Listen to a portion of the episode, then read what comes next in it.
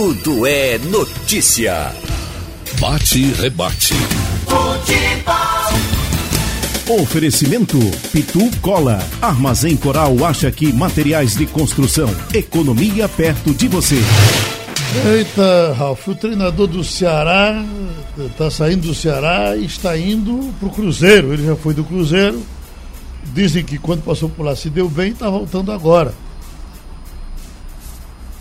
Ralf. Você vê, bom dia Geraldo, bom dia minha gente, que o Ricardo Druboski é o novo diretor do Cruzeiro e por sinal o terceiro diretor do clube esse ano afirmou que a contratação de um novo técnico está próxima, mas já se sabe que é o Ederson Moreira, uhum. porque ele se licenciou, saiu da equipe do Ceará. O interessante é que o Ceará, para o lugar dele, contrata Guto Ferreira.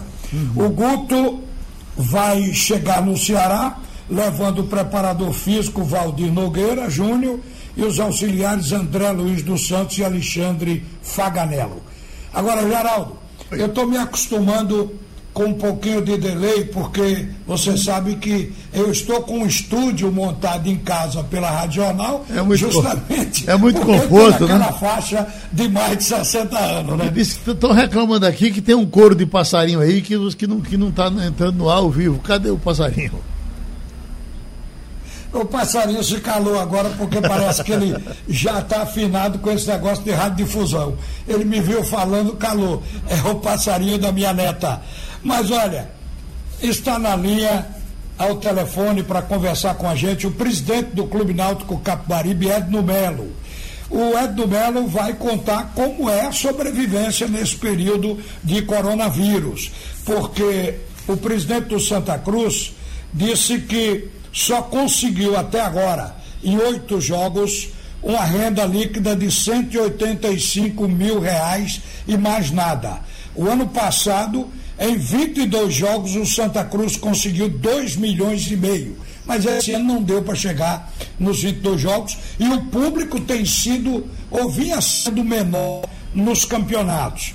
O, o esporte também, nesse momento, está fazendo promoção, inclusive querendo o aporte de novos sócios, porque isso vai colocar dinheiro no cofre. Está fazendo, inclusive, promoção para que as mulheres se associem. Então, nós vamos conversar para saber qual é a providência que o Edno Melo, que tem muita experiência nessa escassez de dinheiro, a experiência que ele está tendo hoje no Clube Náutico Capari. Capari, bom dia, presidente. Bom dia, Ralf, bom dia, Geraldo, bom dia a todos os ouvintes da Rádio Jornal, em especial a torcida Alvirrubra.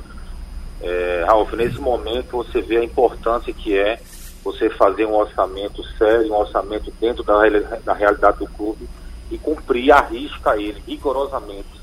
Nesse momento que você vê a dificuldade bater na sua porta, se você tivesse extrapolado o orçamento, se você tivesse feito um orçamento que não fosse a realidade do clube, você hoje estaria numa situação muito complicada.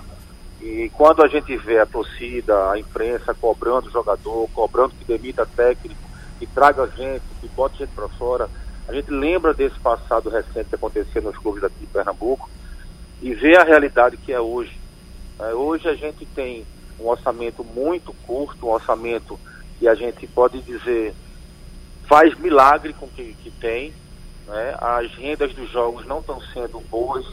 Teve um público de um pouco mais de 4 mil torcedores no jogo contra o Fortaleza. A gente é, teve uma renda pífia, os bares não foram tão bons.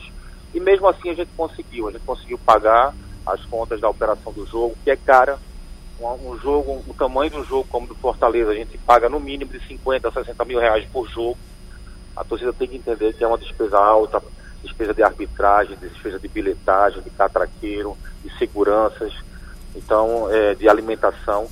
Então tudo isso está dentro de um orçamento, Ralf. Então eu, eu atribuo a, a, a folga, né? Mas a gente não está tão preocupado nesse sentido de pagar as contas por conta de um rigor muito grande no cumprimento de um orçamento real, não um orçamento que foge da realidade do clube.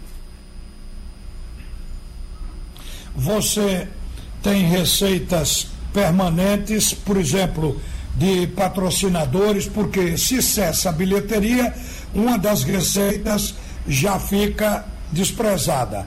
Então você tem que ter um suporte ou dinheiro em caixa. A grande verdade é que há um temor que se repita o que aconteceu no passado, que o futebol de Pernambuco acabou atrasando salários e por isso talvez a queda, o caminho em direção quase ao fundo do poço. Então esse temor o torcedor não precisa ter, não é, Edno? A gente precisa estar sempre atento, estar sempre é, em alerta para essa situação.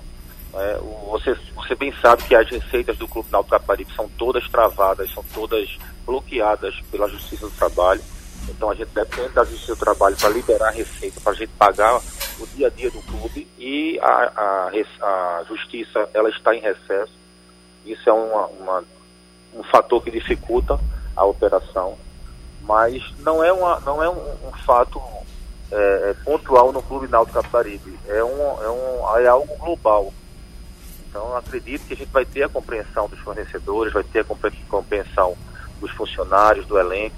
Hoje o Náutico, até hoje, está pago absolutamente tudo, salário, premiação, bicho. Então a gente também tem essa, essa, esse respaldo, tanto com o fornecedor, como com o elenco, como a, os funcionários, eles sabem é, o nosso caráter, sabem o nosso compromisso de manter as contas em dia. E não é por uma situação que acomete o mundo todo né, que eles não vão entender esse momento. É claro que volto a dizer, a importância de você fazer um orçamento dentro da realidade do clube e fazer um esforço maior ainda para cumprir ele.